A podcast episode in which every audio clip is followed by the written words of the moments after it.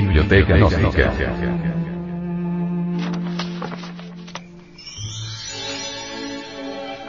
Libro.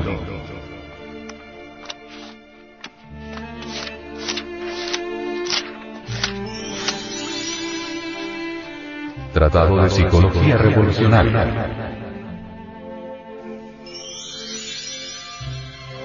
Autor. Samael Aumeor.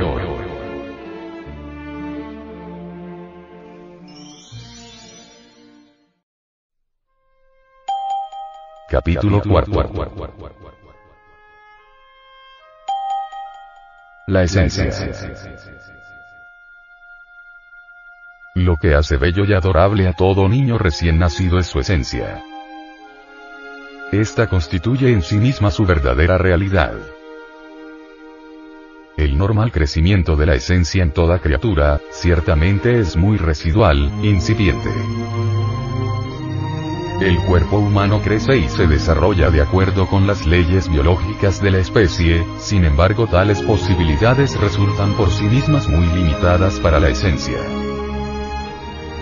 Incuestionablemente la esencia solo puede crecer por sí misma sin ayuda, en pequeñísimo grado. Hablando francamente y sin ambajes diremos que el crecimiento espontáneo y natural de la esencia, solo es posible durante los primeros 3, 4 y 5 años de edad, es decir, en la primera etapa de la vida. La gente piensa que el crecimiento y desarrollo de la esencia se realiza siempre en forma continua, de acuerdo con la mecánica de la evolución, mas el gnosticismo universal enseña claramente que esto no ocurre así con el fin de que la esencia crezca más, algo muy especial debe suceder, algo nuevo hay que realizar. Quiero referirme en forma enfática al trabajo sobre sí mismo. El desarrollo de la esencia únicamente es posible a base de trabajos conscientes y padecimientos voluntarios. Es necesario comprender que estos trabajos no se refieren a cuestiones de profesión, bancos, carpintería, albañilería, arreglo de líneas férreas o asuntos de oficina. Este trabajo es para toda persona que ha desarrollado la personalidad. Se trata de algo psicológico. Todos nosotros sabemos que tenemos dentro de sí mismo eso que se llama ego, yo, mí mismo, sí mismo. Desgraciadamente la esencia se encuentra embotellada, enfrascada, entre el ego y esto es lamentable. Disolver el yo psicológico, desintegrar sus elementos indeseables, es urgente, inaplazable, impostergable. Este es el sentido del trabajo sobre sí mismo. Nunca podríamos libertar la esencia sin desintegrar previamente el yo psicológico. En la esencia está la religión, el Buda, la sabiduría, las partículas de dolor de nuestro Padre que está en los cielos y todos los datos que necesitamos para la autorrealización íntima del ser.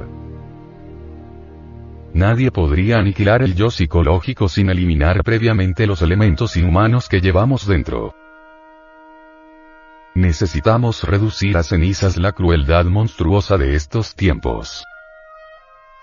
La envidia que desgraciadamente ha venido a convertirse en el resorte secreto de la acción.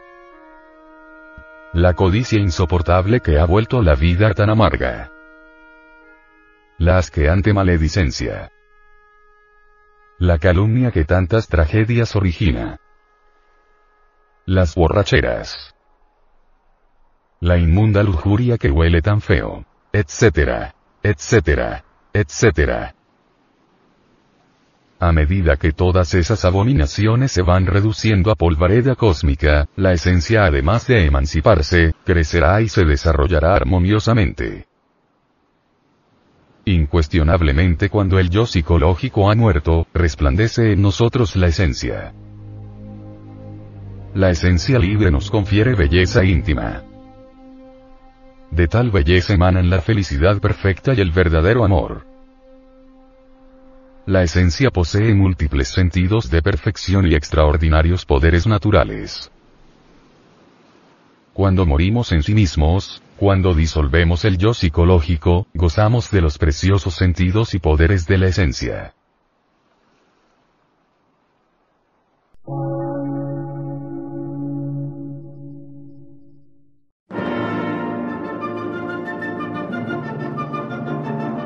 Emisora, gnóstica, transmundial. Por una nueva civilización y una nueva cultura, sobre la faz de la Tierra.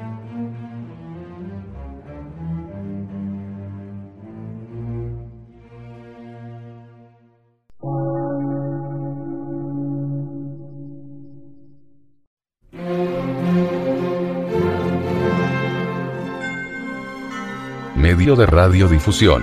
Científico, artístico, místico y filosófico. De la Asociación Colombiana de Centros de Estudios Gnósticos, Antropológicos, Psicológicos y Culturales. A. C.